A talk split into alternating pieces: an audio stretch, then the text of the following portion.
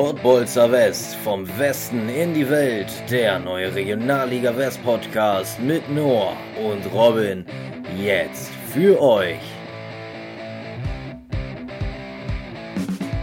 Los geht's!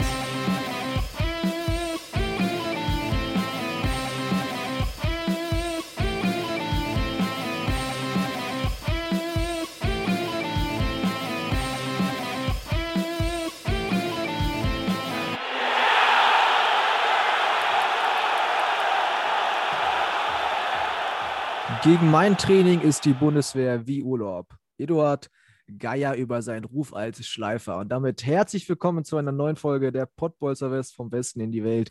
Mein Name ist Noah Kersting. Mir gegenüber sitzt wie immer Robin Kremer. Moin, Robin. Moin, Noah. Ich hätte erst gedacht, es wäre Felix Magath gewesen. Ja, die haben durchaus auch Parallelen, aber er war, glaube ich, nochmal eine Spur härter. Ja, kann, kann gut sein. Kann gut sein. Wie ist es bei dir? Gute Woche gehabt? Ähm, sowieso. Äh, Preußen mal wieder zwei Siege eingefahren, ne? komplett souverän. Nee, auch so. Wunderbare Woche gehabt gestern. Strahlender Sonnenschein. Alles wunderbar. Ja, sehr gut. Genau, wir nehmen heute am Montag auf, deswegen der Tag mit dem guten Wetter ist schon vorbei. Und du warst äh, zweimal auch im Stadion, oder? Nee, leider nicht. Äh, das Spiel gegen Fortuna Köln habe ich nicht begleiten dürfen, aber ich war unter der Woche äh, gegen Lippstadt da. Ja, okay. Da hast du ja auch dann gewonnen. Äh, unseren Gast aus der zweiten Folge, Balki, Christopher Balkenhoff, gesehen und äh, unseren ersten Gast auch, Joja Holtby, ne? Ja, Monsterparade von Balkenhoff an dieser Stelle mal kurz. Letztlich war der Ball trotzdem drin. ah. Boah, der hat einen Kopfball von seinem eigenen Innenverteidiger, hat er wahnsinnig gut gefischt, aber der zweite Ball landete trotzdem bei Preußen. Da sind ja auch dann bis zu einem gewissen Grad die Hände gebunden als Torwart, ne? Absolut. Sollen wir eben drauf schauen, was wir heute thematisieren wollen? Sehr gerne. Wir gucken nämlich heute auf einige Spiele. Also wir haben einiges vor uns. Wuppertal, Essen, Münster, Köln, Oberhausen, Lippstadt, Strahlen, Bonn, Schalke gegen Aalen. Gucken dann natürlich auf die Tabelle. Eine Persönlichkeit der Woche habe ich diese Woche wieder dabei. Mal gucken, wie es bei dir aussieht. Wir gucken auf den nächsten Spieltag, wir gucken auf den Pokal. Wir haben natürlich wie immer brandfrische Transfers und natürlich auch eine Geschichtsstunde dabei. Ja, pickepacke volles Programm für heute. Und ich würde sagen, lass uns dann direkt mal thematisch einsteigen, oder? Auf alle Fälle. Also, erstes Spiel: Wuppertaler SV gegen Rot-Weiß Essen. Essen ist Zweiter, für die geht es noch um richtig was. Und der Wuppertaler SV, ja, ist Zwölfter, bei dem, äh, bei dem kann eigentlich nichts mal so richtig anbrennen. Und äh, Dortmund spielt ja, beziehungsweise hat nicht gespielt wegen einiger Corona-Fälle. Somit äh, besteht die Möglichkeit für erst einmal so richtig Druck aufzubauen. Und äh, die Möglichkeit haben sie genutzt gegen Wuppertal, haben 2 zu 1 gewonnen. Und ja, gerade die erste Halbzeit, da hat äh, Essen den WSV förmlich an die Wand gespielt. Nur Keeper Patzler hat halt äh, etwas gegen ein klassisches Torfestival. Und ganz lustig, das Spiel konnte man auch bei Soccerwatch sehen. Und der WSV-Kommentator Sven Lesser, der eigentlich sonst immer relativ differenziert und unparteiisch kommentiert, wurde bei den Fans sogar als Essen-Fan deklariert. Äh, und daran kann man halt sehen, wie ähm, deutlich besser Essen in der ersten Halbzeit war. Naja, in der 20. Minute gab es dann das 1-0 von Daniel Heber der den Ball ins Tor gehoben hat. Aha. Nach einer Ecke von Kevin Grund, der seine siebte Vorlage gemacht hat. Der musste sein, sorry an der Stelle. Ich habe gleich auch noch einen. Also, ja, sehr gut. Okay, also steigen wir dann ein in die zweite Halbzeit. Wuppertal hatte dann richtig starke acht Minuten, hatte da drei, vier gute Möglichkeiten, aber dann war es wieder Essen, die gespielt haben und dann in der, was war es, die, äh, genau, 88. Spielminute, da war es Steven Leverins, der einfach so drei, vier Spieler aussteigen ließ äh, und dann sein drittes Saisontor machte. Und zum Abschluss kam Wuppertal nochmal kurz ran. In der 90. plus 1 nach einer Ecke war es Moritz Römling, der das 1 zu 2 geschossen hat. Ja, somit Essen baut Druck auf auf Dortmund und kann drei wichtige Punkte einfahren. Wie ist deine Meinung, Robin? Absolut ähm, identisch mit deiner. Also Essen war sehr viel besser und äh, wie du schon sagst, nur Patzler hatte was gegen mehr Tore. Patzler im Übrigen auch ein wunderbarer Name für einen Torhüter. Wenn ich Ja, das ja. an dieser Stelle mal äh, anmerken darf. Nee, klar, Wuppertal, für die geht es halt nur noch um Ruhm und Ehre und für Essen geht es halt noch um den Aufstieg. Ein Ja, Punkt jetzt noch auf Dortmund. Zwar ein Spiel mehr, aber wie das immer so ist. Ich weiß gar nicht, bei wem liegt denn der Druck? Liegt der bei Essen vorzulegen oder bei Dortmund nachzulegen?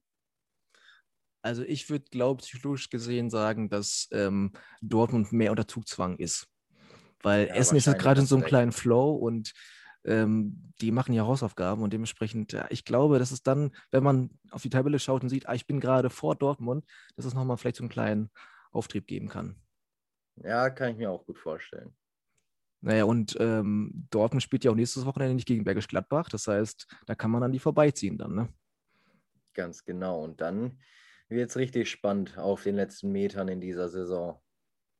Ja. Ich hatte jetzt äh, unter der Woche noch einen Bericht gelesen, da haben schon einige Essener-Fans äh, die Befürchtung gehabt, dass jetzt Dortmund mit Sancho und Haaland und den ganzen Konsorten auftreten wird. Aber das ist vom DFB geregelt.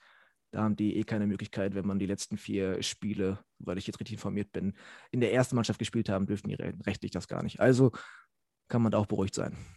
Ich meine, ich glaube, der beste Spieler aus der ersten Mannschaft, der spielen dürfte, wäre Piszczek. Ja, genau. Passlack darf natürlich auch spielen. Tigges, Knauf ist sowieso ja, klar. klar. Aber es, wird, es wäre auch niemals passiert, dass Jaden Sancho auf einmal in der, Nee, in der aufläuft, nur damit die aufsteigen. Also, ja. Da muss man auch mal ein bisschen auf dem Boden der Tatsachen bleiben. Da ist das Risiko auch viel zu hoch, dass es dann schief geht, ne? Ja, eben. Oder Ja. der verletzt sich in so einem Regionalliga-Westspiel dann. Fällt in der, im Ja, genau. Pokalfinale aus oder so. also, Das, Nee. das kann richtig teuer werden. Gerade auf so einem, obwohl ich wollte gerade sagen, Acker in Gladbach, aber in Bergisch Gladbach ist der Rasen relativ gut. Wie du und wie auch unser Gast aus Folge, weiß ich gerade nicht, gewesen sein. 6 gesagt hat. Ja, wollen wir zum Ja, nächsten Spiel kommen? Ja, besser ist es. Münster gegen die Fortuna aus Köln. 1, äh, 3 zu 1 ist das Ganze ausgegangen, obwohl Münster schon nach zwei Minuten hinten lag durch ein Eigentor von Schauerte. Ich war bei einem Kumpel zum Bierchen trinken und, und ich habe das erste Tor nicht mal gesehen. Als ich reinkam, sagt da steht 1-0 für Köln. Ich dachte, Ach, veräppelt mich. Naja, aber 19. Minute hat Schauerte dann den Doppelpack gemacht, aber halt ins richtige Tor. Da stand es schon 1-1. Äh, zweites Preußentor sehr ähnlich. Wehkamp in die Mitte geschlagen, auf Yannick Borgmann einfach reingemacht. Das Ding, der Junge ist Innenverteidiger. Auf einmal turnt er da im 5-Meter-Raum rum. Aber auch die Übersicht von Wehkamp. Ja, also an dieser Stelle mal wieder lobend zu erwähnen, unser Gerrit. Er kann nicht nur treffen, er kann auch Vorlagen So machen. ist es nämlich. Und ja, Borgmann, also es war sein Spiel, hat noch an die Latte geschossen und der 78. hat er dann auch noch das 3 zu 1 erzielt. Äh, ich glaube, Spiel geht chancenmäßig oder Ergebnis geht chancenmäßig so in Ordnung. Und für Preußen bedeutet es halt nicht nur 17 Spiele ungeschlagen, sondern auch die sichere DFB-Pokalteilnahme in der nächsten Saison. Und was noch dazu kommt, seit dem letzten Spieltag ist Münster die beste Mannschaft der Rückrunde. Das dürfen wir nicht vergessen, wenn wir immer viel auf Dortmund und Essen schauen. Jetzt ist Münster mit 27 Punkten die beste Mannschaft nach und Dortmund ist dann auf Platz 2 mit 35 Punkten. Das ist schon, schon eine ordentliche Leistung. Auf jeden Fall, hatte ich so gar nicht auf dem Schirm, aber 17 Spiele ungeschlagen ist natürlich auch schon eine Hausnummer. Wer da naheliegend war. Ja, Wobei mit 71 Punkten jetzt spielt man auch wirklich eine sehr starke Saison und leidet so ein bisschen dann unter dem ganzen Fokus auf Dortmund und Essen. Ne? Ja, vielleicht aber auch gar nicht schlecht, dass sich da die Mannschaft noch weiterfinden kann, ohne den großen medialen Tohu Bavohu und dann nächste Saison angreifen. Ja, Das ist der Plan. das ist der Plan von Robin Krehm unterschrieben. Ja, so ist es. Meine Unterschrift ist drunter. Ja, Eine nächste, andere Mannschaft, die auch angreifen möchte nächste Saison, die Oberhausener. die Oberhausener wollen sicherlich angreifen, mussten aber jetzt am vergangenen Wochenende erstmal gegen Lippstadt spielen. Und die müssen ja unbedingt noch punkten unten im Abstiegskampf, weil äh, ja, da läuft es momentan überhaupt nicht.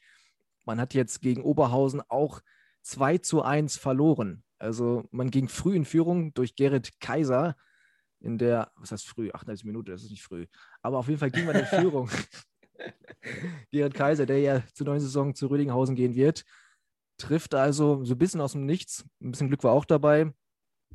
Aber Oberhausen hat dann die Führung schnell wieder egalisiert. 42 Minuten war es dann Terada, nach einer ja, klassischen Kombination mit Mike Odenthal und dann in der 78. hat man dann den Siegtreffer erzielt von Tugrul Erat. Ja, und für Lippstadt heißt es jetzt inzwischen zum neunten Mal in Folge kein Dreier eingefahren. Die Abwärtsstrudel geht weiter. Da muss man jetzt echt aufpassen, dass dieser volle Mai nicht zu einem niederlagengeprägten Mai wird. Ne? Ja, die machen mir echt Sorgen. Also ich habe das Spiel ja gegen Münster verfolgt, live. Und Körpersprache, Gegenwehr, das sind schon echt problematische Bereiche momentan. Ähm, die Schultern und Köpfe hängen echt extrem tief. Kann man auch wahrscheinlich nicht abschalten, aber also wenn die nicht mal jetzt am Wochenende oder vielleicht spätestens dann den Kopf hochkriegen, dann könnte es nochmal richtig eng werden. Ja, sie haben ja jetzt unter der Woche, ja, sie haben ja unter der Woche jetzt die Möglichkeit, wenn sie im Pokal gegen Lotte spielen. Aber Leute ist hier momentan auch nicht schlecht Selbstvertrauen drauf. tanken, meinst ja, du? Ja, ja, genau. Das wäre auf jeden Fall eine Option. Aber es kann natürlich auch in die andere Richtung dann laufen, wenn man jetzt gegen äh, Lotte Hucke voll bekommt. Dann hat man wenigstens äh, am 19.05. nicht noch eine englische Woche. Ja. man muss es positiv sehen, ne? So ist es immer. Immer wenn man aus Pokal rausfliegt, ja, dann können wir uns jetzt auf die Liga ja. Der Klassiker. Klassiker. Aber wo wir schon mal unten im Keller sind, kommen wir natürlich an Bonn nicht vorbei. Nee. Aber, aber, aber 0-1 gewonnen in Strahlen. Das heißt, die Bonner lassen nicht nur eins, sondern auch Lippstadt hinter sich. Eigentlich war es ein extrem ausgeglichenes Spiel, kleinere Chancen, viele Halbchancen auf beiden Seiten. Aber ähm, ja, Kaiser hat es auch gemacht, ähnlich wie bei den Lippstädtern, allerdings Marcel Kaiser auf Bonner Seite. Äh, Tor, Tor etwas glücklich, Lacheb spielt den Ball zu kurz zu Robin Udegbe und ja, Kaiser macht ihn dann gut weg. War aus meiner Sicht eigentlich eher ein Unentschieden. Aber Bonn braucht die Punkte halt dringender. Ja, also für Bonn natürlich mega wichtig und da muss man nochmal so welche knappen Spiele ein bisschen Glück gewinnen, dass man sich dann so ein bisschen Luft verschafft im Abschiedskampf. Hätte ich es nicht gedacht. Ich dachte, Bonn wird es auch nochmal ziemlich hart treffen, aber ist natürlich jetzt überraschend, dass sie da in Strahlen gewonnen haben. Ja, es sind aber auch nur drei Punkte auf allen. Ne? Also es ist ja, jetzt ja. noch nicht der große Befreiungsschlag. Ja, trotzdem ist es erstmal wieder gut, dass man wieder dreifach gepunktet hat. Ne? Auf naja. jeden Fall. Aber von einem sehr knappen Spiel, lass uns auch mal zu einem sehr deutlichen Spiel kommen. Oh, Ganz genau. Heute. Hervorragend. Also Schalke 2 gegen Rot-Weiß Aalen. Zur Halbzeit stand es 1 zu 0. Da dachte man, ja, Rot-Weiß Aalen wehrt sich, die wollen, die möchten unbedingt in der Liga bleiben. Ja, und dann kam es zum Doppelpack. Also nochmal kurz zu dem 1-0 von Blendi Edrizi, 26 Minuten. Dann kam die Halbzeit und dann nach der Halbzeit 55. und 57. ein Doppelpack von Jason Zeker und Luca Schuler, die einfach mal ja, so ein bisschen die Aalener gebrochen haben, muss man sagen. Natürlich gab es nochmal dann in der 72. Minute einen Elfmeter für Aalen. Timon Schmitz hat den auch reingemacht. Aber dann war es äh, Berisha in der 77. Dann nochmal Luca Schuler in der 80 und dann nochmal Jason Shaker in der 88. mit den Toren. Somit hieß es dann am Ende 6 zu 1 für Schalke und das ist natürlich in der jetzigen Situation für Aalen extrem bitter. Ne? Man, ähm, klar, hat gegen Schalke gespielt, die sind auf Platz 9 und spielen auch eine relativ solide Rückrunde. Ähm, aber trotzdem, wenn man unbedingt die Punkte braucht, darf man da nicht so untergehen. Und da äh, bin ich natürlich gespannt, wie das auf die äh, Moral sich ähm, darstellen wird. Was hast du zum Spiel? Ich habe es tatsächlich nicht sehen können, äh, auch keine Highlights, aber das Ergebnis spricht natürlich äh, Bände. Ähm, wenn du zur Halbzeit nur 1-0 hinten liegst und plötzlich fünf Dinger in der zweiten Halbzeit kassierst, ist irgendwas ganz komisch kaputt gegangen in den Köpfen. Naja, schon irgendwie, ne? Also, da gab es einen kompletten Bruch und du sagst, es ist halt nicht nur eine Niederlage, es ist eine extrem bittere Niederlage. Gegen Schalke, ja, die sind vier Spiele ohne Niederlage. Ich glaube sogar alle gewonnen, wenn ich mich nicht ganz irre. Aber das ist auch ein Gegner, gegen den du mal einen Punkt holen ja, musst, klar. wenn du in der Situation bist. Auf jeden Fall. Und jetzt ist Aalen auch seit dem 27.03. ohne Sieg. Da hat man noch gegen Lippstadt gewinnen können. Das heißt, äh, da würde auch mal ein Sieg der Moral ganz gut tun. Ja, da gibt es ja nicht mehr die Möglichkeit, auf den Pokal zu hoffen. Nee, da kann man sich schon voll auf die Liga konzentrieren. Ja. Auch wahnsinnig bitter, ne? Für allen. Ja, total. Ausgeschieden. Naja, Schauen wir vielleicht einmal auf die anderen Ergebnisse. Der FC Köln gewinnt nämlich 1 zu 0 gegen Wegberg Beek. Alemannia Aachen unterliegt den Sportfreunden aus Lotte 0 zu 3, die mal eben drei Tore in sieben Minuten gemacht haben. Also starke Leistung. Du grinst schon so. Kommen wir sofort zu. Gladbach 2 gewinnt es 2 zu 1 gegen die Fortuna Düsseldorf. Und Rödinghausen Dortmund ist ja bekanntermaßen abgesagt worden. So, du hast am Wochenende die Sektkorken knallen lassen. Ich, ich wollte gerade deine Aussage starke Leistung dafür nutzen, um zu sagen, dass Lotte ja jetzt auch mit einer starken Leistung den Klassenerhalt feiern konnte. Ja. Und deswegen haben wir natürlich auch hier ein bisschen zu Hause gefeiert, Corona-konform. Und ähm, ich muss sagen, hat sich Lotte aber auch verdient. Und unabhängig davon, dass das nur eine Mannschaft absteigt, hätte Lotte es auch sicherlich so jetzt geschafft, auch mit vier Absteigern. Ja, so ist es aber komfortabler und immerhin rechnerisch fix. Natürlich aber haben sie sich verdient. Und also deswegen können wir uns jetzt voll auf den Pokal konzentrieren. Sehr gut. Ja, schauen wir doch einfach mal auf die Tabelle. Essen schiebt sich nämlich auf ein Zähler weniger, aber ein Spiel mehr ran an die Dortmunder. Wird also nochmal richtig spannend. Münster macht mit dem Sieg gegen Fortuna Köln die DFB-Pokalteilnahme klar. Allen wieder letzter wegen einer desolaten Leistung, um das nochmal zu unterstreichen. Zwei Punkte davor steht Lippstadt mit immer noch einem Spiel weniger. Dann Bonn 29 Punkte, Gladbach 30 Punkte, also auch längst nicht aus dem Schneider. Homberg 33, Wegberg Beek mit 35, die sehe ich da nicht mehr so in Gefahr. Ja, und Lotte hat den Klassenerhalt rechnerisch fix gemacht. Glückwunsch an dieser Stelle. Danke, danke. Also, ich dachte, es war an mich gerichtet, aber sicherlich auch ja, an den Verein. Es war auch an dich, an, an Suana und, und auch Timo natürlich und auch an den Verein gerichtet. Ja, sehr freundlich. Ja, so, so sind wir in Münster. Nein, Spaß beiseite. Persönlichkeit der Woche. Hast du eine? Ich bin gespannt ein bisschen. Also ich habe mich da wieder relativ schwer getan. Ich ähm, würde in dem Fall keinen klar definieren, weiß aber schon deine Wahl und deswegen würde ich äh, mich jetzt deiner Wahl anschließen. Ja, meine Wahl ist nämlich Marcel Kaiser vom Bonner SC. Siegtorschütze gegen Strahlen in so einer wichtigen Situation. Und äh, dafür hat er sich diese Auszeichnung vom Pottbolzer West Podcast einfach reglich verdient. Und ich glaube, jeder, der in der Regionalliga West spielt, der hat das Ziel, einmal diese Auszeichnung zu bekommen, oder? Ich glaube, das steht auch bei transfermarkt.de unter Erfolge. Ja. Alles andere bin ich mich Sicher, ehrlich. Bin ich ziemlich sicher, ehrlich gesagt. Na gut. Äh, wollen wir auf den nächsten Spieltag schauen? Oder hast du noch was zum, zum letzten? Nee, also von mir aus können wir gerne weitergehen. Ja, wir haben ja nur ein Mittwochspiel, Düsseldorf gegen Münster. Äh, werde ich auch leider nicht verfolgen können. Irgendwie habe ich es vollkommen verplant, dass Münster schon wieder Mittwoch spielt. Ähm, muss leider arbeiten. Ach so. Aber gut, habe auch schon einige Spiele diese Saison gesehen. Da kann ich auch mal eins verpassen.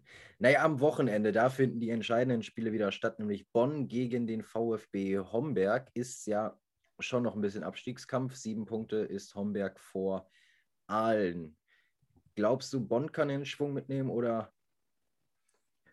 Ja, ich denke mal schon. Also, wenn man jetzt so einen knappen Sieg und ja, auch schon fast einen Sieg der Moral eingefahren hat, dann setzt das nochmal Kräfte frei, die sicherlich ähm, ja, zu mehr Leistung und zu höheren Leistungen einbringen können. Gehe ich tatsächlich auch von aus. Aalen eine schwierige Aufgabe mit Rödinghausen, aber gegen schwierigere Gegner tun sich die Aalener ja eigentlich nicht so schwer. Ja. Mal gespannt, was da passiert. Lippstadt empfängt die Schalker. Äh, ich hoffe, Lippstadt gibt da ein besseres Bild ab. Ja. Dortmund spielt ja nicht und Essen. Geiles Traditionsduell gegen Alemannia Aachen. Ähm, ja, sollte Essen aber eigentlich auch wuppen und dann haben Natürlich. wir die Chance, an den Dortmundern vorbeizuziehen. Und da bin ich auch ganz klar äh, auf der Seite von Essen, weil Alemannia Aachen spielt ja auch eine ganz schwache Saison für deren Verhältnisse, für deren Ansprüche und momentan auch nicht gut raus. Deswegen glaube ich, dass Essen das auf jeden Fall machen wird. Ja, gehe ich äh, tatsächlich auch von aus. So viel zum nächsten Spieltag. Da gibt es auf jeden Fall wieder einige entscheidende Duelle, aber entschieden wird dieses, diesen Spieltag definitiv noch nichts. Genau. Aber, jetzt kommt wieder eine super Überleitung. Im Pokal wird einiges entschieden und zwar an diesem Mittwoch, egal ob im Westfalen, Mittelrhein oder Niederrhein-Pokal. Da stehen überall am, am Mittwoch äh, Spiele an. Deine Lotter-Jungs spielen auch. Genau, wir hatten es gerade schon kurz erwähnt. Sie spielen gegen Lippstadt in Lippstadt um 18 Uhr. Äh, es wird, denke ich mal, auch bei Soccerwatch übertragen, aber ich glaube auch der Westfälische Fußballverband, es schien das Spiel live bei Facebook, soweit ich das jetzt weiß. Ah, okay. So wurde es auf jeden Fall bei dem Spiel Fair gegen Wiedenbrück gemacht. Also auch mit einer vernünftigen Kamera und einem Kameramann und einem Kommentator. Also das kann man sich ganz gut anschauen. Ja, fair, wie gegen Wiedenbrück, du sprichst es schon an. 3 zu 1 hat der Favorit gewonnen. Der Drittligist ist natürlich ganz klar der Favorit im Pokal. Und da kommt es jetzt im Halbfinale, wie ich so schön sage, zur Favoritenpartie gegen Münster. Am 19.05. allerdings erst. Und ja, auf den Sieger Lippstadt-Lotte wartet Rödinghausen im Halbfinale. Ja. Also sehr spannende Partien. Ich bin mal gespannt. Wir werden dann kommenden Mittwoch das auch alles weiter ausarbeiten. Ne? Münster-Lotte wäre ein schönes Finale für uns beide, ne? Und dann schön in Fehl, ne? Ja, und dann in Fehl. Ja, das wäre das wär ein Träumchen. Wäre schon schön. Naja, auch am Mittelrhein-Pokal wird ja gespielt. Fortuna Köln gegen Bonn sieht es da aus. Der Sieger darf gegen Viktoria Köln antreten. Da gäbe es also vielleicht ein kleines Stadtduell, wäre natürlich auch attraktiv. Fortuna gegen Viktoria, ohne jetzt der Fortuna die Daumen drücken zu wollen. Und Bergisch Gladbach trifft auf Alemannia Aachen und auf den Sieger wartet dann Wegberg Beek. Ich weiß gar, ich glaube, auch da ist die Favoritenrolle klar verteilt beim Drittligisten. Oder? Ja, natürlich. Du hast da einfach andere finanzielle Möglichkeiten und die spielen ja auch eine ganz gute Saison. Dementsprechend kann man schon Vor davon ausgehen. Victoria hat finanziell andere Möglichkeiten. Die haben ja mal eben einen Marcel Risse unter Vertrag. Äh, ja, genau. Den habe ich jetzt übrigens äh, in Lotte gesehen, als sie gegen Öding gespielt haben. Ach, guck an. Also war vom Spiel her relativ unauffällig, aber man sieht natürlich an seiner Technik und so, dass er schon mal deutlich höher gespielt hat. Ja. Also der ist ja auch nur ausgeliehen, ne? aber ich denke mal, die müssen halt das Gehalt halt bezahlen. Ach so, ja. Na? Ja, da bin ich echt nicht mehr in der Materie dritte Liga, bin ich nicht mehr so drin seit letzter Saison. Ja. Ich habe mir das vorher alles reingezogen, als ich dann als Ballholer wieder im Stadion war. Sehr gut. Äh, Drittligapartie ist auch das Stichwort für den Niederrhein-Pokal. Da trifft, treffen nämlich Uerdingen und Duisburg aufeinander im Viertelfinale. Dann gibt es noch ein waschechtes Derby Oberhausen gegen Essen. Und äh, in dieser Runde fast das Underdog-Match Wuppertal gegen den VfB Homberg. Also Niederrhein finde ich ja qualitativ ja, natürlich. schon fast der beste Pokal. Ja. Ja, also allein, weil wir da zwei Mannschaften haben, die in der dritten Liga spielen. Ja gut, Öding weiß man nicht wie lange noch, aber stand jetzt halt. Und ja, dann die Traditionsvereine wie Oberhausen und Essen, das ist schon echt. Auch Wuppertal. Und Wuppertal sehr attraktiv. Ne? Und dann natürlich auch VfB Homberg, die werden natürlich dann die Menschenmassen anziehen. So sieht's aus. Strahlen ist schon im Halbfinale, frei losgezogen. Grüße an Robin Udegba an dieser Stelle. Ja, gerne nochmal reinhören. Welche Folge war das nochmal? Du hast die Folge wahrscheinlich besser auf dem Schirm. Es müsste die siebte gewesen Folge, Folge 7 mit Robin Udegba. Also wer es noch ja. nicht gehört hat, gerne nochmal reinhören sehr hörenswert. Auf alle Fälle. Na, kommen wir zu deiner Lieblingskategorie. Ja, ich bin ja mal ein großer Fan der Geschichtsstunde. Nein. Wollen wir die erst machen oder wollen wir erst die Transfer-Updates machen? Ja, komm, wir machen heute einfach die Geschichtsstunde. Weil, weil, weil ich bin ja von beiden ein großer Fan. Ja, okay, okay. Das freut mich zu hören. Ich, äh, mach, ich hau einfach raus. Also, nur vier Spieler haben es bisher geschafft. Einer hat sogar doppelt geschafft. Äh, aber niemand hat dieses Kunststück schneller hinbekommen als der heutige Spieler. Und zwar geht es um vier Tore oder mehr in einer Partie. Einen Spieler hatten wir ja schon mal, Albert Bunyaku. Und heute ist es jemand von damals Gladbach 2. Am 4.5.2013 traf Rot-Weiß Essen vor rund 10.500 Zuschauern auf die Zweitvertretung von Gladbach. Und Giuseppe Pisano legte in der 19. Minute los und vollendete sein Kunststück schon in der 56. Minute. Also vier Tore Boah. in 37 Minuten, lupenreiner Hattrick und noch ein weiterer Treffer in Halbzeit 2. Das ist stark. Das ist wahnsinnig stark. Auf Gladbacher Seite damals noch Marcel Platzek. Kommen wir wahrscheinlich in der nächsten Kategorie dazu. Und ja, Giuseppe Pisano, natürlich eine echte Regionalliga-Legende, eine 199 Einsätze. Wie ärgerlich Boah. ist es. Aber in dieser Saison kam er trotz vierer Tore gegen Essen insgesamt nur auf elf. das ist wiederum nicht so stark. nee, leider nicht. Am Ende stand Essen trotzdem auf dem vierten Rang, Gladbach nur auf sieben Aufsteiger in dieser Saison. Die Sportfreunde aus Lotte. Ach Mensch. Aber ich muss sagen, da sieht man einfach, was für eine Fanbase Essen hat, wenn die gegen Gladbach 2 einfach das Stadion mit 10.500 Leuten ja. zu vollkriegen. Ne? Das ist einfach ziemlich crazy.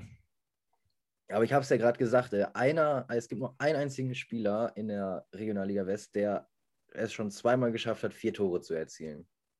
Wer ist es? Gerhard Wehkamp. Naheliegend, aber leider falsch. Stichwort Essen. Natürlich der Torjäger von Mern. Simon. Simon Engelmann hat sowohl für Essen als auch für Rödinghausen geschafft. Kranker ja, Typ. Richtig kranker Typ. Ja, das naja. war die Geschichtsstunde schon wieder für diese Woche. Ja, sehr interessant. Äh, ich freue mich jede Woche wieder auf eine neue Geschichtsstunde. sehr gut. Du hast gerade. Ich freue mich, freu mich, auf deine Transfers-Updates. du hast gerade von Marcel Platzek gesprochen und äh, ja. bei ihm verändert sich auch was bezüglich äh, seines Vertrags. Kannst du dazu was sagen? Ja, Platzek verlässt die Essener nach acht Jahren, ähm, geht in die fünfte Liga zum ersten FC Bocholt. Und äh, ja, die bauen ja in Bocholt richtig was auf. Marcel Platzek, die Beweggründe weiß ich ehrlich gesagt gar nicht so sehr, ob er keine Perspektive in Essen hat oder einfach nochmal was Neues probieren möchte. Vielleicht auch wieder ein regionaler Grund, kann es dir ehrlich gesagt gar nicht so genau sagen. Aber mhm. Möchte das nicht mindern, was er in Essen geleistet hat. Aber viel spannender finde ich, was in Bocholt passiert. Also die haben jetzt schon Marvin Lorch verpflichtet, die haben Marcel Platzek verpflichtet und oh war ja, jetzt komme ich nicht drauf, aber noch einen Hochkaräter aus der Regionalliga West. Also die sind. Haben die da irgendwie einen, einen Sponsor am Rücken oder? Muss wohl. Also die sind richtig am Kader zusammenbauen. Mhm. Die dürfen wir vielleicht auch bald hier bei uns begrüßen. Ja. Schauen wir mal. Also, die müssen natürlich erstmal den Weg in die Regionalliga schaffen, ne? Ich war übrigens schon mal da, bei einem Testspiel gegen Preußen Münster. Also. Und dann bist Stadion... du nach Bocholt gefahren, oder was? Ja, war gutes Wetter und mein Gott. ja, war auch tatsächlich viel, sehr viel weiter, als ich dachte, wenn ich Und was haben, die für ein, was haben die für ein Stadion? Ja, das ist es halt. Also es ist äh, ein Platz mit einer kleineren Tribüne. Ach so. Rundherum nur Wiese aufgeschüttet. Und ähm, ich habe mhm. nachgeguckt. Es ist Dario Schumacher, den sie auch noch verpflichtet haben. Ach ja, klar. Ja, gut, aber dann können die das Stadion gegebenenfalls nochmal erweitern, ne? Ja, mit Sicherheit, aber für Regionalliga West sollte es eigentlich reichen. Ach so. Von den Auflagen her. Ähm, wollen wir mal zu dem nächsten Verein kommen? Bergisch Gladbach. Die haben auch die ersten Neuigkeiten zu verkünden. Die haben ja gegen Bonn gewonnen ähm, vorletzte Woche und haben dadurch ja schon einen kleinen Schritt Richtung Klassenhalt gemacht. Somit kann man auch ein bisschen besser planen. Haben auch die ersten fünf äh, Verträge verlängert und auch den ersten externen Neuzugang verkündet. Nils Lück kommt, ähm, ist flexibel einsetzbar in der Endverteidigung und ähm, kommt von dem FC Hürth aus der Mittelrheinliga und unterschreibt sowohl für die Regionalliga als auch für die Mittelrheinliga. Und ja, wurde von dem Sportdirektor Christian Schlösser als Mentalitätsspieler bezeichnet. Ähm, natürlich auch noch mit Potenzial. Und ähm, ja, das war so der erste Transfer von Berg Gladbach. So einer, da gehst du kein Risiko ein und hoffst auf eine ja, gute solche Spieler brauchst du aber auch. Also ich kenne ihn nicht, aber wenn er sagt Mentalitätsspieler, ich glaube nicht, dass Bergisch Gladbach nächste Saison, wenn sie die Klasse halten, viel höher an sich ansiedeln wird und dann brauchst du eben Mentalitätsmonster. Naja, naja genau. Kommen wir zum nächsten Transfer. Dimitri Imbongo wechselt zu Fortuna, Fortuna, nicht Fortuna, Fortuna Köln, so. Und zwar vom spanischen Drittligisten FC Baracaldo. Ähm, 31 Jahre jung, hat in der laufenden Saison acht Ligaspiele absolviert, einen Treffer Und ja, der kennt auch schon Deutschland, war bereits bei 1860 München, bei Darmstadt und bei Alemannia Aachen und Sonnenhof Groß Asbach aktiv. Dementsprechend, ja, muss er nicht lange einleben und der sollte eigentlich schon zum Winter verpflichtet werden. Hat nicht funktioniert, jetzt äh, zur neuen Saison. Ja, da holt man sich eine ganze Menge Erfahrung in den Kader. Ich kenne ihn noch ganz gut aus Groß Asbacher Zeiten, also Drittliga-Zeiten mit Münster. Ähm, mir ist er tatsächlich nie so aufgefallen. Ich weiß nicht, ob es die große äh, Verbesserung für den Kölner Kader ist, bin ich ehrlich ein bisschen skeptisch, aber eine gute Ergänzung ist er auf alle. Ja, also, also mit Fälle. der Vita und dann mit der Erfahrung kann er sicherlich einen Mehrwert darstellen. Ja. Es bleibt abzuwarten, wie man so schön sagt. Ja. Soll ich mal direkt weitermachen? Ja, auf jeden Fall. Die Sportfreunde Lotte, die haben auch endlich mal was verkündet. Und zwar der erste externe Neuzugang Florian Berisha, 20 Jahre jung, kommt vom äh, SV Lippstadt nach Lotte. Er hat in dieser Saison sechs Spiele absolviert, kann man nicht unbedingt dann als, als äh, Säule der Mannschaft bezeichnen, aber er ist einer mit Talent und ja, hoffen wir mal, dass er sich in Lotte dann gut entwickeln kann. Ist in der Regel auf der Innenverteidigerposition zu Hause. Hast du schon mal ja. Bezugspunkte gehabt zu ihm? Nee, das nicht, aber ich habe es ja gerade im Off schon mal gesagt, äh, für mich ein bisschen Kategorie Talent, also passt irgendwie in die Lotter Kaderplanung. Genau. Und man hat in dem Zuge auch zwei Verträge verlängert. Emre Aydinel und äh, Drilon Demay haben ihre Verträge um ein Jahr verlängert. Also jetzt hat man inzwischen vier Spieler unter Vertrag für die kommende Saison. Es geht voran. Für die Leute, die es nicht sehen, ich applaudiere. Ja. Mit einem äh, leicht suffisanten Blick. Nein, Quatsch. Mein letzter Transfer für heute ist Leon Waldminghausen, der von, vom TUS Koblenz zu Köln 2 wechselt. 21 Jahre jung und auf der rechten Verteidigerposition zu Hause und ja, auch einer der Kategorie Talent, der nochmal den Schritt in den Profifußball wagen möchte. Ich habe noch einen. Manuel Kabambi geht genau. nämlich genau. zu Rot-Weiß Oberhausen. Ähm, ich bin großer Fan von ihm tatsächlich. Äh, schnell und sehr physisch stark. Ich weiß nicht, also es ist auch wieder, glaube ich, eher eine Ergänzung. Also ich habe ja schon mal hier gesagt, dass ich ein bisschen bekloppt bin und mir manchmal überlege, wer wohin passen würde. Ich habe Kambambi zum Beispiel eher in Lotte gesehen. Ah, okay. Deswegen kam der Schritt für mich schon ein bisschen überraschend, aber wie gesagt, ich bin großer Fan. Ja, wird sich zeigen. Das soll es von meiner Seite aus gewesen sein für die Kategorie. Und ja, und auch? damit soll es das auch mit unserem Part gewesen sein, ne? Ganz genau, weil wir haben heute einen ist wunderbaren schon, Gast. Ist auch schon wieder lang genug geworden. Und du sagst es, ein wunderbarer Gast ist heute dabei. Jeffrey Machrek von VfB Homberg ist heute zu Gast, der ähm, uns heute einiges über die Saison erzählt, über seinen persönlichen Werdegang und natürlich auch über seine Verletzung. Alles dazu jetzt.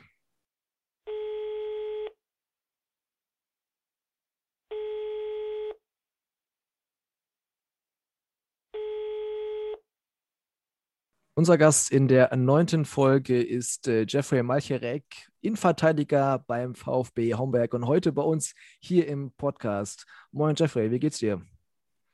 Ja, dem, äh, den Umständen entsprechend halt soweit ganz gut. Ich kann mich nicht beklagen. Ich hoffe, bei euch ist auch alles gut. Ja, soweit, soweit schon. Wie können wir uns auch nicht beklagen. Genau, das ist die erste Frage. Ach so, ja.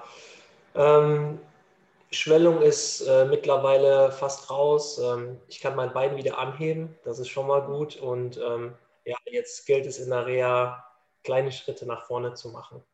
An sich ähm, schmerzt es noch ab und zu, aber da kommt man halt nicht drum rum nach so einer OP. Ja. Kurz vielleicht um ein bisschen Kontext herzustellen, du hast ja das Kreuzband gerissen. Ähm, wir werden später noch mal ein bisschen näher darauf eingehen. Aber deswegen bist du halt momentan verletzungsbedingt äh, nicht in der Lage, Fußball zu spielen. Ich würde aber trotzdem ganz gerne so ein bisschen über den letzten Spieltag und über das Spiel vom VfB Homberg sprechen.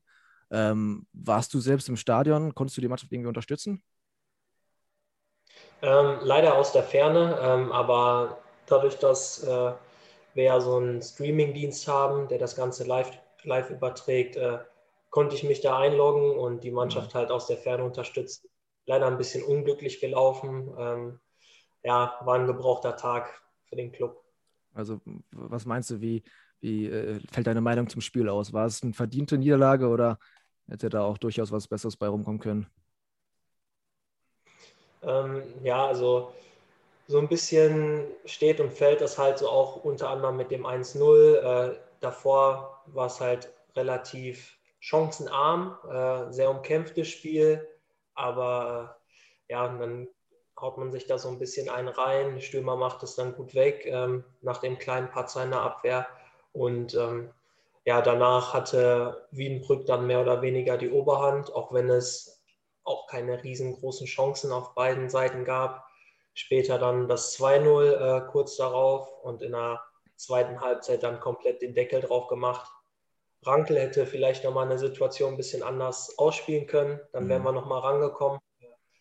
Unser Kapitän ist nochmal rangeeilt nach einem langen Ball, ähm, hat er sich aber natürlich entschieden, weil er auch ein guter ist, äh, den drüber zu chippen, wurde nochmal auf der Linie gerettet. Machen wir den, dann sind wir wieder back im Game, äh, mhm. aber äh, mit dem 3-0 war dann leider Schluss. Das 3-0 war ja auch ein, ja, sorry. Nee, mach ruhig. Ich wollte ja. noch eine Frage stellen zu dem 3-0. Es war ja, es war ja ein Elfmeter, ne? Und die Situation, ja. die zu dem Elfmeter geführt hat, war ja auch mehr als unglücklich, oder? Also er hat ja den Arm dann ein bisschen ausgestreckt und er kam von oben. Also wie kann man dann da den Arm überhaupt haben? Ja, also da würde ich dem Jungen auch keinen Vorwurf machen. Ähm, auf keinen Fall ist halt natürlich äh, eine scheiß Situation, wenn der Ball so kerzengerade auf dem Arm fliegt hat man leider Pech. Ne? Das gehört halt leider dazu. Ja. Wie sehr wurmt es sich jetzt gerade nicht mithelfen zu können? Also wenn man ehrlich ist, Innenverteidigung sah jetzt bei den ersten zwei Touren weniger gut aus, um es mal vorsichtig zu sagen. Ja, es, die komplette Kette war halt ein bisschen zusammengewürfelt. Äh, der Einzige, der halt regelmäßig auf der Position, die auch in Wiedenbrück bekleidet hat, spielt, war Antonacci, ähm, also Ricardo. Und äh, Mike normal auch Innenverteidiger, ist von links reingerückt, Cottrell rein und dafür Kingsley links hinten. Ähm, die Jungs, die können das, aber natürlich ist es äh, ein bisschen schwer, sofort eingespielt zu sein, sofort den Rhythmus zu haben, die Abstimmung. Ähm, mich wurmt es sehr. Ähm, jeder, der mich kennt, weiß, dass ich dafür brenne, auf dem Platz zu stehen. Und ähm, ja, dementsprechend ist die Enttäuschung da schon groß. Aber äh, ich habe mich sehr schnell mit der Situation abgefunden und versuche gar nicht so viel im Konjunktiv zu denken. Ne? Mhm. Gibt es denn jetzt irgendwie noch eine Möglichkeit für dich, der Mannschaft zu helfen? Ist man noch nah dran jetzt oder ist man jetzt komplett quasi auf sich bezogen, guckt sich die Reha an? Wie läuft das in der Praxis ab? Also ähm, jetzt gerade am Anfang ist halt oberstes Gebot Ruhe fürs Bein. Ähm, ich kam jetzt gerade auch aus der Reha, da wurde ein bisschen was für den Oberkörper gemacht. Äh, da habe ich dann auch schon gemerkt, wie sehr so zehn, zwölf Tage dich halt rausbringen, wenn du gar nichts machst. Ähm, mhm. Und ähm, ja, im Moment noch aus der Ferne. Vielleicht schaffe ich es zum Pokal äh, nach Wuppertal zu fahren. Ähm, aber da muss ich dann halt noch schauen, wie es dann übermorgen mit dem, mit dem Bein aussieht. Das ist immer so ein bisschen abhängig von der Tagesform. Ja, ah, okay. Und, ja, ich denke, spätestens zum Wochenende kann man da auch wieder den persönlichen Kontakt zur Mannschaft herstellen. Okay. Ähm, ihr spielt jetzt am kommenden Wochenende gegen den Bonner SC. Ist natürlich dann jetzt wirklich ein äh, wascherstes Duell im Abstiegskampf. Also da geht es ja für beide Mannschaften um extrem viel. Ähm, bereitet man sich auf so ein Spiel anders vor? Und ähm, wie, was erwartest du generell von dem Spiel? Ich erwarte ein Spiel mit sehr viel ähm, Einsatz von den Grundtugenden. Also das wird jetzt kein Tiki-Taka-Spiel sein, das wird ein hoch äh, umkämpftes und hart umkämpftes Spiel sein, ähm, wo es darauf ankommt, äh, die richtige Mentalität auf den Platz zu bringen. Ich denke, die Jungs haben jetzt nach den letzten zwei Spielen, ähm, wo ich ja auch noch mit involviert war gegen Essen, ähm, haben wir was gut zu machen. Und ähm, ja, da versuchen wir, wenn es darauf ankommt, da zu sein, wie gegen Bergisch Gladbach, äh, schon mal vor kurzem der Fall gewesen ist und ähm, ja, die Punkte aus Bonn mitzunehmen, weil das ist essentiell wichtig, um den Abstand auch aufrechtzuerhalten. Ja. Ja, wo wir gerade bei Erwartungen sind, könnten wir vielleicht mal die erste Fanfrage einschieben und ich kann hier schon mal versprechen, ist schwierig zu beantworten. Was erwartest du im Saisonendspurt und wie viele Punkte holt der VfB noch? Also bei dem Restprogramm äh, würde ich sagen, wir haben noch drei direkte Konkurrenten in Anführungsstrichen vor der Brust und mit Borussia Dortmund kein Bonusspiel, weil wir haben gezeigt, dass man da auch mal einen Punkt abluchsen kann, ähm, aber auch eins, wo man dann nicht unbedingt den Druck hat zu gewinnen. Ähm, ich sage, wir holen noch äh, mindestens fünf Punkte, eher sieben aus diesen letzten Spielen und äh, die Jungs werden dann nochmal alles reinhauen und äh, ja, da stecke ich lieber die Messlatte ein bisschen höher für die Jungs, dass sie auch geben auf dem Platz. Kann man jetzt auch schön sagen, wenn man nicht mitspielen muss, ne? Ja, klar. ähm, wollen wir direkt zur nächsten Frage kommen und zwar der VfB Homberg ist ja eher eine Mannschaft, die immer ein bisschen unten weiter äh, im Tabellenkeller äh, sich festsetzt. Bist du denn generell mit der Saison zufrieden? Oder glaubst du, dass auch von der Kaderqualität her ein bisschen mehr drin gewesen wäre? Mm, ich muss sagen, es wäre ein bisschen mehr drin gewesen. Aber äh, wenn man das große Ganze betrachtet und einen kleinen Vergleich zur letzten Saison zieht, da war ich ja noch nicht aktiv für den Verein, ähm, hatte man nach 25 Spieltagen 16 Punkte. Ähm, die Marke haben wir relativ früh geknackt. Mhm. Und ich denke auch, dass wir voll im Soll sind, ähm, haben uns mittlerweile etabliert und müssen jetzt nicht die Finger kreuzen und auf andere Mannschaften gucken. Wir könnten es jetzt diese Saison äh, sogar sportlich schaffen, ohne Corona-Bedingungen. Ähm, und äh, wenn man dann noch den ganzen Saisonverlauf hinzunimmt, wir hatten bis kurz vor Saisonstart äh, noch nicht mal einen, einen, Kader von, keine Ahnung, 18 Leuten, die wir unter Vertrag mhm. hatten. Und die, die kamen halt alle nach und nach. Und bis sich sowas einspielt und bis sich da Abläufe festigen, das braucht alles seine Zeit. Das brauche ich ja keinem erzählen, der sich ein bisschen mit Fußball befasst. Und von daher, ich bin mega stolz auf unsere Truppe und auf unsere Leistung, denn ähm, ja, viele in der Liga machen das hauptberuflich oder so ein bisschen äh, studieren noch oder sowas nebenbei, machen eine halbe Stelle, aber unsere Mannschaft, ähm, wir haben schon viele, die arbeiten gehen und wenn die dann um 23, 22 Uhr zu Hause sind, da wartet auch noch ein Kind oder sowas ja. oder eine Frau, dann äh, ziehe ich da nur meinen Hut vor und äh, habe da größten Respekt äh, vor dem, was jeder von uns reinschmeißt und wie jeder auf dem Zahnfleisch geht, nur um Fußball zu spielen. Ja, das, das, sieht man ja auch in Lotte. Ähm, da wurden ja auch die Spieler nach und nach verpflichtet und es braucht auch seine Zeit, bis die Mannschaft wirklich als homogene Truppe aufgetreten ist. Ne? Ja, klar. Ja, brauchst, denke ich, überall. Aber du hast es ja gerade gesagt, letztes Jahr warst du noch nicht Teil vom VfB Homberg, du kamst ja von Rühnern. Ähm, hättest du damals damit gerechnet, dass du in Homberg auf Anhieb Stammspieler sein wirst? Ähm, damit rechnen, wenn man ein ehrgeiziger Typ ist, äh, irgendwann ja, aber ähm, wie du schon sagst, relativ früh dann in die Truppe reingekommen, dann mal zwischendurch wieder raus gewesen und dann festgespielt. Ähm, dass es so läuft, hätte ich auch nicht gedacht. Äh, da gab es natürlich auch andere Umstände. Morecep hat sich verletzt, hat sich die Kniescheibe gebrochen, dadurch bin ich reingekommen. Ähm, so, solche Umstände gehören halt dazu, genauso wie es jetzt dazu gehört. Ich habe einen Kreuzbandriss, Esekwem rückt wieder rein. Also von daher, ähm, so, wenn die Chance da ist, bin ich äh, so ein Typ, der die dann halt auch meistens nutzt. Und mhm. ähm, ja, ich war von Anfang an überzeugt von mir und habe mir auch die Ansprüche gestellt, aber habe auch die nötige Geduld mitgebracht. Und dass ich dann so fleißig Einsätze sammeln konnte, damit habe ich ehrlich gesagt auch nicht gerechnet. Ist ja quasi deine erste Saison auch in der Regionalliga. Was für ähm, Gründe sprachen damals dafür, zu Homberg zu wechseln?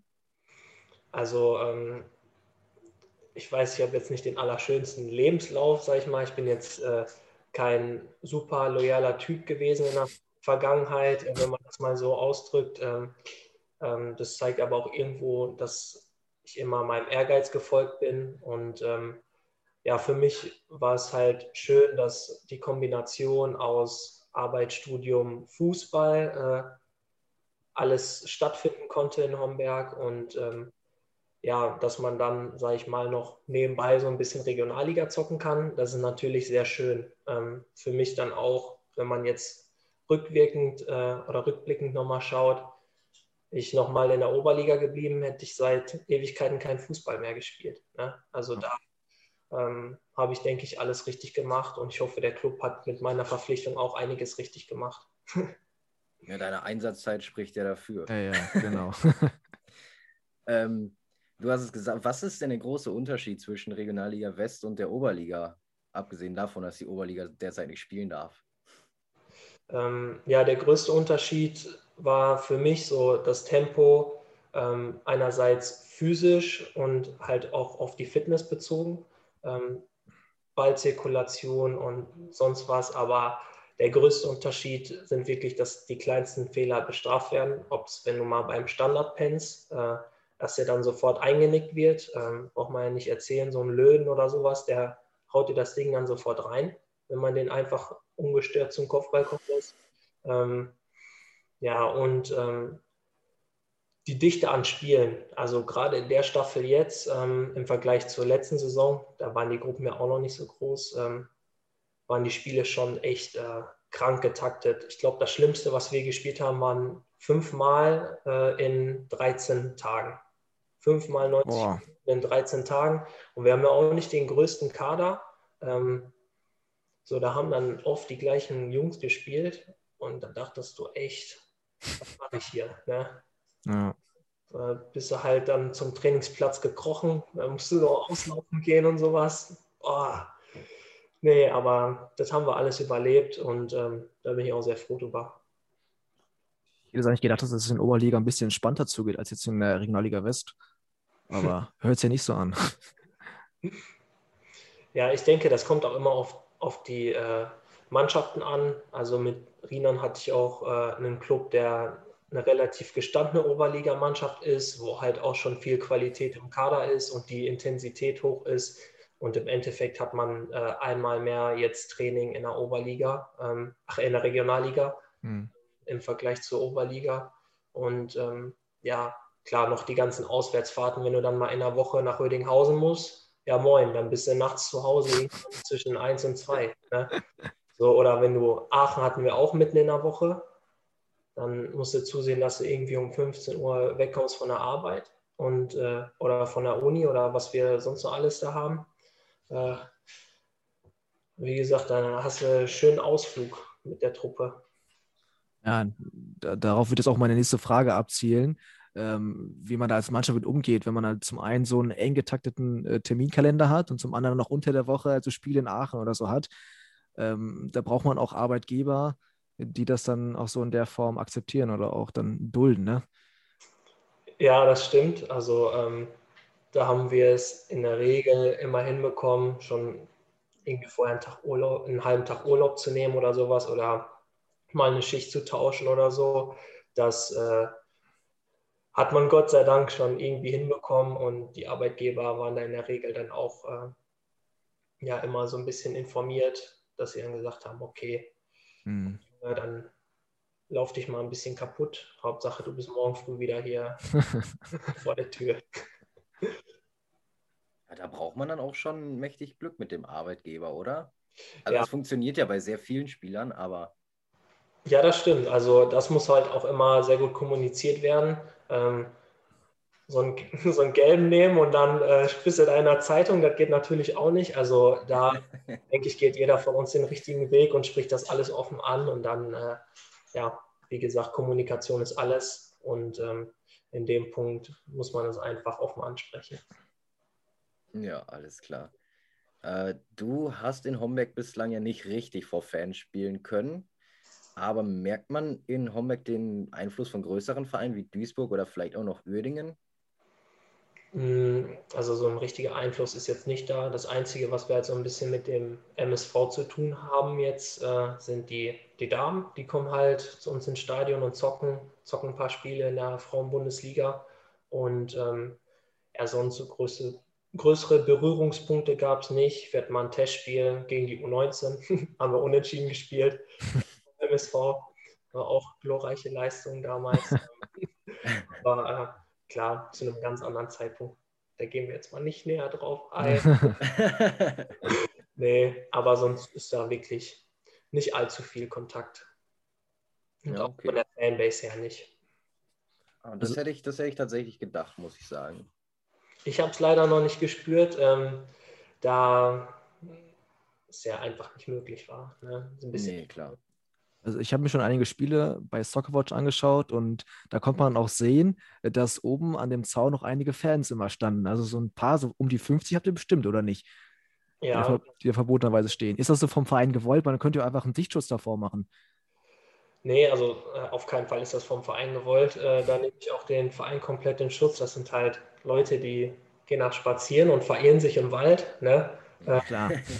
Und ähm, ja, einmal gab es halt auch ein paar ähm, Edelfans wahrscheinlich, die gegen Aachen ein bisschen Pyro gezündet haben.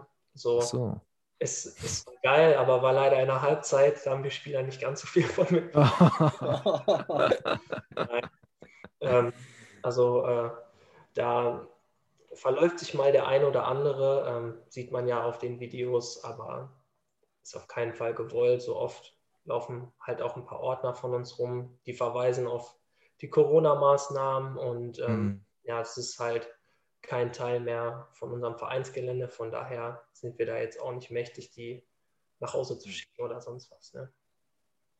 Ich meine aber, wenn man da mit Maske steht und die Abstände anhält, dann spricht erstmal nichts dagegen, sich das Spiel auch anzuschauen. So, ne? Natürlich, da sage ich auch nichts gegen. Ähm, da wäre ich auch der Letzte, der es dann sagt, weil wer sich dann da schon freiwillig bei, sag ich mal, schlechtem Wetter an den Zaun stellt, ähm, der hat es dann auch verdient, das Spiel aus 200 Metern Entfernung zu gucken. Das ist schon alles, alles in Ordnung so. Naja, normalerweise kommen wir zu dem Zeitpunkt jetzt auf die langfristigen Ziele des Vereins zu sprechen. Aber du hast ja dem Verein mitgeteilt, dass du ähm, den Vertrag nicht verlängern möchtest. Und deswegen könnten wir jetzt auch an der Stelle die, die nächste Fanfrage hier einbauen. Kannst du denn schon äh, sagen, wo du nächste Saison spielst? Oder willst du nicht? Ähm, nee, also dazu sagen kann ich noch, noch nicht viel. Ähm, die Verletzung hat natürlich äh, die ein oder anderen Schwierigkeiten bereitet und ähm, Oh. ja, es äh, war halt vorher offen kommuniziert. Ähm, so da habe ich auch sehr lange mit dem VfB Homberg ähm, diskutiert, ähm, dass ich für mich eigentlich so den nächsten Schritt gehen wollte. Aber naja, manchmal kommt es eben, wie es kommt. Und ähm, nach der Absage kam halt drei Tage später die Diagnose. So. Manchmal hat man halt Pech. Ne? Ach ja, stimmt. So, ähm, von daher, ich habe mich jetzt im Nachhinein halt noch mit niemandem vom Verein unterhalten, so äh, was man jetzt macht oder was man eben nicht macht. Und ähm, von daher, ich bin da offen für alles und ähm, bin da auch relativ entspannt, eben weil die Saison echt nicht ganz so verkehrt lief. Und da muss man jetzt einfach schauen, wer jetzt blöd, da irgendwas in den Raum zu schmeißen. Ja, das ist nachvollziehbar. Äh, Kann man schon faktisch auch sagen, die Anfragen waren da, aber dann ist halt diese Verletzung gekommen und man fällt ja jetzt bis bestimmt Januar, Februar aus, dass man dann quasi fast die ganze Hinserie dann nicht spielen könnte, dass dann das Interesse auch wieder so ein bisschen abflacht.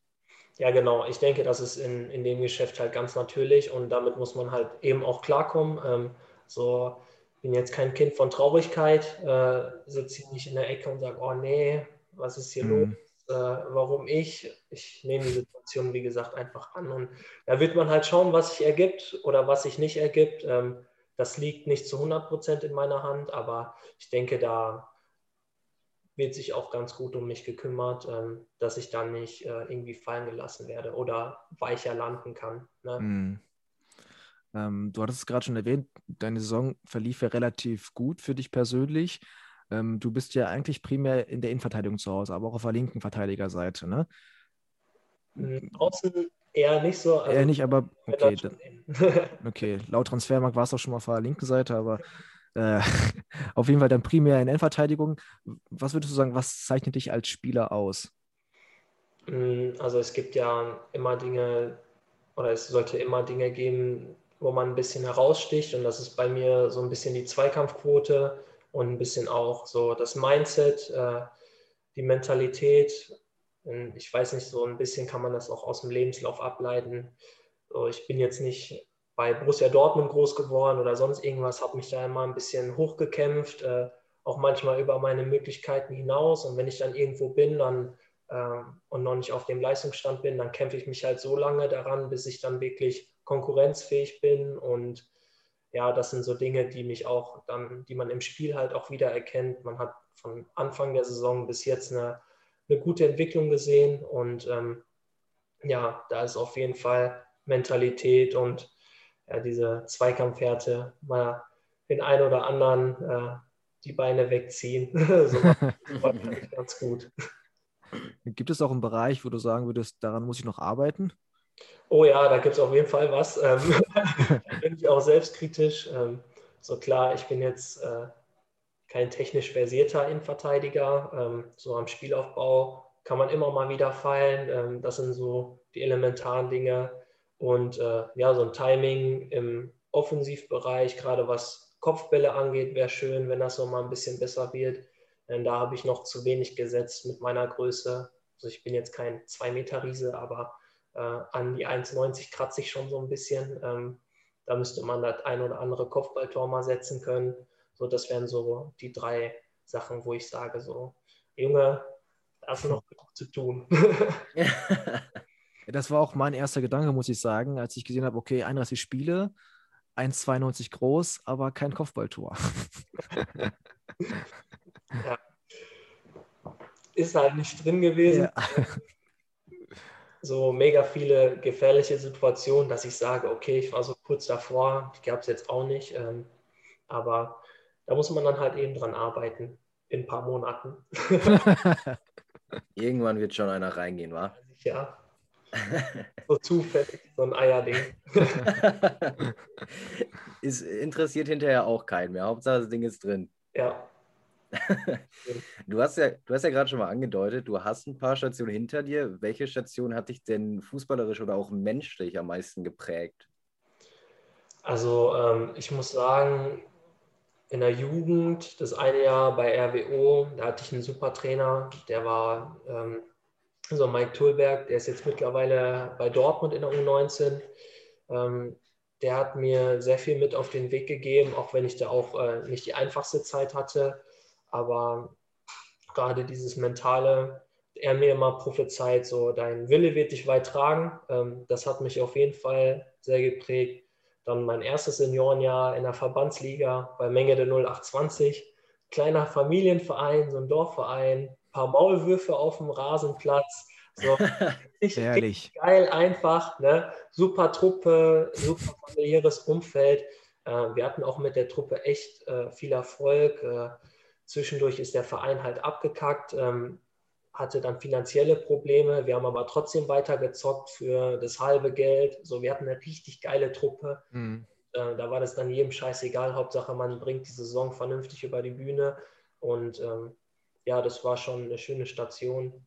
Genauso wie, also ich fand eigentlich jeden Verein geil, wo ich dann im Seniorenbereich war. Äh, wo ich nicht gezockt habe. Im Ablerbeck hatten wir auch eine geile Truppe. Ähm, Letzte Saison in Rienan war es wirklich auch ähnlich wie in Menge, der super familiär. Ähm, der Verein steht halt auch dafür. Ähm, auch jetzt haben mich sehr viele nach meiner Verletzung kontaktiert, ähm, ob es der sportliche Leiter ist oder äh, mein alter Trainer. Die haben alle an mich gedacht. Ähm, hier natürlich auch in Homberg, das will ich auch nicht äh, außer Acht lassen. Ähm, aber das zeigt dann auch nochmal, was für eine Verbundenheit da herrscht und ähm, die sind menschlich auch alle total korrekt weil Sport in diesem Verein halt nicht an, den, an erster Stelle steht und man als Mensch gesehen wird. Das war schon echt beeindruckend, muss ich sagen. Ja, mega stark. Also, dass sich da alte Sportdirektoren und, und Trainer melden, finde ich schon. Ja, von meinem ersten Seniorenjahr haben wir, haben wir sogar immer noch eine intakte WhatsApp-Gruppe von dem Kader. Und Ach, äh, da gab es auch noch sehr viele Nachrichten, Anrufe, hier Sprachnotizen und sonst was alles. Ne? Also ist schon mega, mega der schöne Rückhalt, muss ich sagen. Deswegen fällt mir das auch so einfach mit so einer Kackverletzung jetzt. Ne? Muss man ja. ja. Ja, muss man echt sagen. Ähm, wollen wir das Themenfeld wechseln? Nochmal auf die Regionalliga insgesamt geschaut. Ähm, wir haben es ja angesprochen, Oberliga wurde abgebrochen. Es wird keine Aufstiegsrunde geben, das heißt, es wird nur einen Absteiger geben. Unabhängig jetzt von eurer Situation, weil es hilft natürlich ungemein. Aber hältst du die Regelung für die fairste Regelung, die es momentan geben konnte? Ja. Also fair, fair ist in dem Kontext sowieso relativ, aber ja. die sinnvollste Lösung vielleicht. Ja, also ich finde auch, so einen Wettbewerb dann abzubrechen und zu werten, ist auf der anderen Seite genauso kritisch. Wenn du dann nach elf Spielen wie jetzt äh, Victoria Berlin aufsteigst, also Glückwunsch an der Stelle, aber ist schon, schon krass. Ne? Also nach elf Spielen hast du da ähm, vom kompletten Aufwand her, ob es dann finanziell oder auch äh, von der wirklichen Arbeit, die dahinter steht, äh, mhm. hast du dann einen Aufstieg dann verdient, ist dann die Frage. Ähm, so, da finde ich dann schon die Jungs, die jetzt die ganze Zeit geackert haben, ähm, es dann vielleicht dann auf der anderen Seite sportlich nicht ganz hinbekommen haben, aber halt da auch den ganzen finanziellen Input, den ganzen körperlichen Input, äh, das sollte dann schon honoriert werden. Und da bin ich eigentlich auch bei der Entscheidung des Verbands, äh, dass äh, das schon vertretbar ist. Ne? Ja, sehe ich, sehe ich tatsächlich sehr ähnlich. Mhm. Ja. Auch im Pokal wurde ja diese Regelung getroffen, beziehungsweise eine Regelung. Und ja, vom Prinzip her eigentlich ziemlich die gleiche aufgrund des Termindrucks. Ähm, wie siehst du denn die Regelung im äh, Pokal? Also jetzt, man muss sich ja vorstellen, das will man den Spielern ja auch nicht wirklich antun, auch wenn äh, wir jetzt sagen, okay, wir hätten, äh, wir wären der Pokal schräg oder sonst irgendwas. Ne? Ähm, Pokal schreibt immer seine eigenen Gesetze, aber hier muss man sagen, wenn du jetzt nochmal vier, fünf Wochen Anlaufzeit brauchst, so die hat man jetzt leider nicht. Ne? Dadurch hat sich das, also dadurch, dass sich alles immer weiter nach hinten mhm. verschoben hat mit der Entscheidung, blieb den Spielern und den Mannschaften halt nicht die Zeit, sich vernünftig darauf vorzubereiten. Kannst ja auch nicht so gerade mal ein paar Testspiele machen und nicht mal dafür einzuspielen. Ähm, da würde ich sagen, steht auch einfach die Gesundheit der Spieler im Vordergrund. Mhm. Ähm, wir haben ja auch relativ schnell gemerkt, wie schnell sich Leute schwer verletzen können. Ähm, das ging bei uns ja am Anfang direkt los mit dem Justin Walker. Ähm, das hat sich immer wieder durchgezogen. Ähm, leider, jetzt ist er auch wieder auf dem Platz. Das freut mich auch für den Jungen. und wenn du dann Leute da so ins Feuer schmeißt nach zwei Wochen Vorbereitung, dann kannst du nicht mehr an zwei Händen abzählen, wie viele Leute sich äh, im Spiel verletzen, ob es muskulär ist oder ob es was Schwereres ist äh, gegen fitte Mannschaften, die seit mhm. acht Monaten im Trainingsbetrieb sind. Das ist Quatsch. Ja, ja. Ja, sehe ich ungefähr ähnlich wie du. Ähm, wie zufrieden bist du denn mit eurem Los? Also, wenn man sich jetzt die Gruppe anschaut, Duisburg, Uerdingen, Essen, Oberhausen, Wuppertal, da ist natürlich schon ein richtiger Hochkaräter dabei, ne? Mhm. Ja, ist auf jeden Fall eine schöne Runde ähm, und ich denke, Wuppertal ist eine Mannschaft, die man schlagen kann, die in der Rückrunde extrem stark geworden ist. Das haben wir auch am eigenen Leibe mhm. erfahren. Mhm.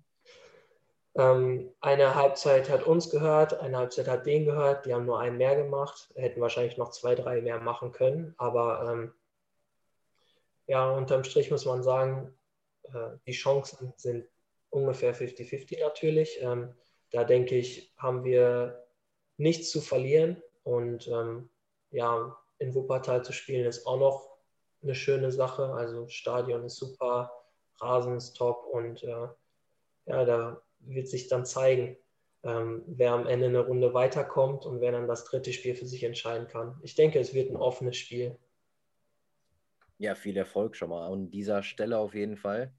An der Tabellenspitze ist es ja ähnlich spannend wie ganz unten. Wenn du jetzt bei Kicktipp tippen müsstest, wer es macht, Dortmund, Essen, wer ist es? Äh, ich bin da eher bei Dortmund. Ähm, die haben mir einfach äh, so die nötige Konstanz gebracht, auch wenn man jetzt ein bisschen ins Straucheln gekommen ist. Äh, die Jungs machen ihre Hausaufgaben, ähm, wenn man das mal so sagen kann. natürlich spielen sie noch gegen den großen VfB Homberg. Ähm, ist passiert. ja, gibt immer wieder Stolperfallen, aber mein Bauchgefühl sagt mir, dass es Dortmund am Ende macht und ja, ist halt so auch wieder ein bisschen schade für Essen, denn in jeder anderen Staffel wäre man mit der Punkteausbeute auf jeden Fall auf Platz 1, denke ich. Ne? Ja, auf jeden Fall. Kurze Zwischenfrage. Würdest du es ähm, begrüßen, wenn Zweitvertretungen nicht in die dritte Liga aufsteigen dürften? Ja, ist natürlich auch wieder so eine Sache. Ne? Ähm, Also die haben ganz andere finanzielle Möglichkeiten auch einfach, ne?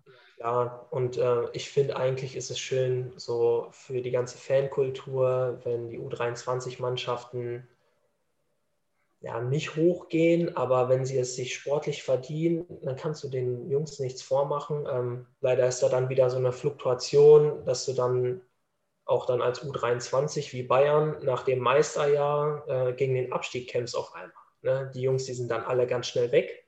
Ja. Und das äh, ist ja auch nicht das, was die Fußballromantiker sehen wollen. Ne? Da bin ich auch so ein bisschen leicht angehaucht, ähm, was es angeht. Aber ja, eine sehr, sehr heikle Diskussion kann man da eröffnen. Ähm, ich denke aber, wenn man sich das sportlich verdient, dann hat man es sich eben äh, hart erarbeitet über eine ganze Saison, wie jede andere Mannschaft auch. Ähm, man geht denselben Weg und man geht durchs Feuer und dann soll man dann am Ende auch aufsteigen. Ja, gut, man hat halt den Konzern im Rücken, ne? der halt da nochmal nachlegen kann, ja, falls klar. es mal nicht ganz so läuft. Aber ja, ich sehe es ähnlich wie du. Ich habe es gerade mit Noor schon mal besprochen. Jetzt äh, würde mich aber nochmal die Meinung eines Fußballers interessieren. Dortmund hatte jetzt zwei Spielabsagen. Siehst du den Druck eher bei Dortmund nachlegen zu müssen oder bei Essen, weil sie vorlegen müssen? Ähm, ja, jetzt tauschen sich so ein bisschen die Rollen. Ähm, mhm. Dortmund halt die ganze Zeit ähm, an, an, Druck hatte äh, mit dem Vorlegen äh, und Essen mit dem Nachlegen. Das tauscht sich jetzt so ein bisschen. Ähm, ich denke, Essen kommt es ganz, kommt es zugute, ähm, wenn man dann vorlegen kann und nicht erst schaut, ja, was hat Dortmund gemacht, sondern man kann selbst vorangehen und ähm, ja, da sehe ich dann schon bei einer U23 äh, einen, einen, kleinen Nachteil auch bei Dortmund. Aber ich sage am Ende mehr auch den einen oder anderen gestandenen Spieler in der Liga, so wie so ein, äh, wie heißt er nochmal, Pfanne, äh, kam ja auch von Rödinghausen dahin. Ähm, mhm. Niklas Dahms, das sind schon Routiniers und die werden da schon äh, die nötige Ruhe auf den Platz bringen und den nötigen Fokus. Ich bin auf jeden Fall gespannt auf den ja. Endspurt der Saison. Ja, auf jeden Fall. Aber wie gesagt, mein Bauchgefühl sagt mir, Dortmund wird es machen. Ja. Meins auch im Übrigen. Auch wenn Essen die letzten Wochen wirklich äh, zugelegt hat. Ja. Die, müssen, die müssen einfach nur ernst machen, dann mit Knaufe, mit Tigges vorn. Ich glaube, dann werden die Gegner alt aussehen, außer vielleicht Homberg. Die beiden haben wir auch äh, im Griff gehabt, muss ich mal so sagen. ja, eben. ja, wir haben jetzt schon viel über deine Verletzung gesprochen und ich muss sagen, ich bin darauf aufmerksam geworden, weil äh, dein Spielerberater Dennis Geritzen da einige Zeitungsartikel in seiner Story geteilt hat. Äh, Nochmal kurz für den Kontext: Du hast dir das Kreuzband gerissen und dann noch weiter trainiert und noch 90 Minuten gespielt. Genau. Jetzt ist die Frage, wie kommst du dazu, dass du da keine Schmerzen verspürst? Bist du ein Mensch oder? nee, also ähm, ehrlich gesagt, ich war genauso verblüfft. Ähm, also ich kann ja nochmal den Ablauf so ein bisschen erklären. Wir haben am 17. April gegen Lotte gezockt. Da gab es so eine Situation, das habe ich mir gestern nochmal zufällig äh, bei Soccer Watch reingezogen, ähm, wo ich dann gemerkt habe, dass so ein bisschen was geknackt hat. Ähm, habe mich dann auswechseln lassen, eher so ähm, nach dem Motto, ja, okay, äh, gehen wir mal nicht das größte Risiko ein ähm, und schauen dann mal, was die Ärzte sagen. Dann habe ich mir zwei Meinungen reingeholt äh, und ein MRT erzwungen. Ähm, also erzwungen in Anführungsstrichen, weil äh, beide Ärzte mir bescheinigt haben, dass alles in Ordnung sei. So ein bisschen muskuläre Probleme da wären, aber alles gut die Woche komplett mittrainiert und ähm, ja, Freitag Mittag den MRT gemacht. Leider kam das Ergebnis erst nach Ladenschluss. Ähm, so bin ich dann halt noch ganz normal ins Abschlusstraining gegangen, habe das Spiel durchgezogen und ähm, ja, krieg dann Samstagabend einen Anruf. Der äh, Arzt wäre kurz in der Praxis gewesen, hat da einen Fax vorgefunden. Äh, ich könnte mich darauf einstellen, dass ich einen Kreuzbandriss habe. Und ich dachte mir, also ich habe im ersten Moment gelacht. Äh, unsere Physio hat, uns, hat mich angerufen, weil die das halt mitbekommen haben. Die sind da mit den Ärzten relativ gut im Austausch.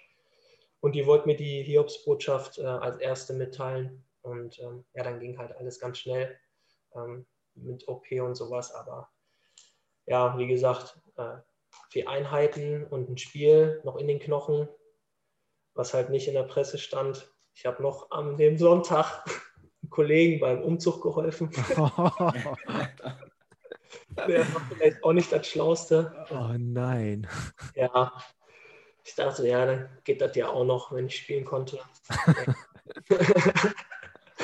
war schon nicht so, nicht so optimal es gelaufen. Tut doch wahnsinnig weh. Ich hatte mal das Innenband gerissen. Mein Kreuzband war nur angerissen und ich konnte nicht mehr normal laufen.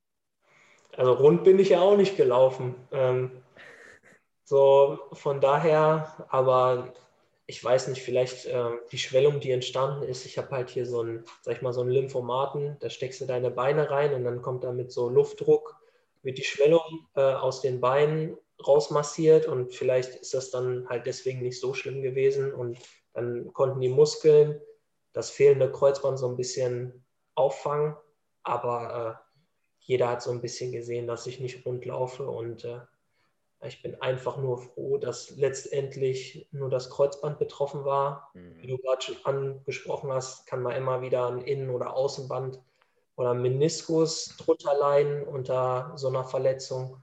Und ähm, ja, dann bin ich auch froh, dass dann nach den fünf, fünf Tagen oder fünf äh, Trainings und Spieltagen da, dass da dann nicht noch mehr gerissen ist. Ja, kann ich ja, mir vorstellen. Auf jeden Fall echt eine verrückte Story. Ähm, meine nächste Frage wäre jetzt eigentlich, was das mit dem Spieler auf der mentalen Ebene macht, aber dem Gespräch zufolge haben wir so ein bisschen rausgehört, dass du halt eher auch ein Mentalitätstyp bist und die Sachen positiv siehst. Und ich glaube, wenn man diese Charaktereigenschaften hat, dann äh, kann man die Situation auch so annehmen und das Beste daraus machen. Deswegen glaube ich, braucht diese Frage gar nicht mehr so in der Form beantwortet werden, oder? Ja, also ähm, gab natürlich schon den einen oder anderen grauen Tag, aber äh, also auch was dann die Schmerz anbetrifft, ihr braucht das ja da nicht sagen, Robin, na, wenn du da deine Erfahrung gemacht hast.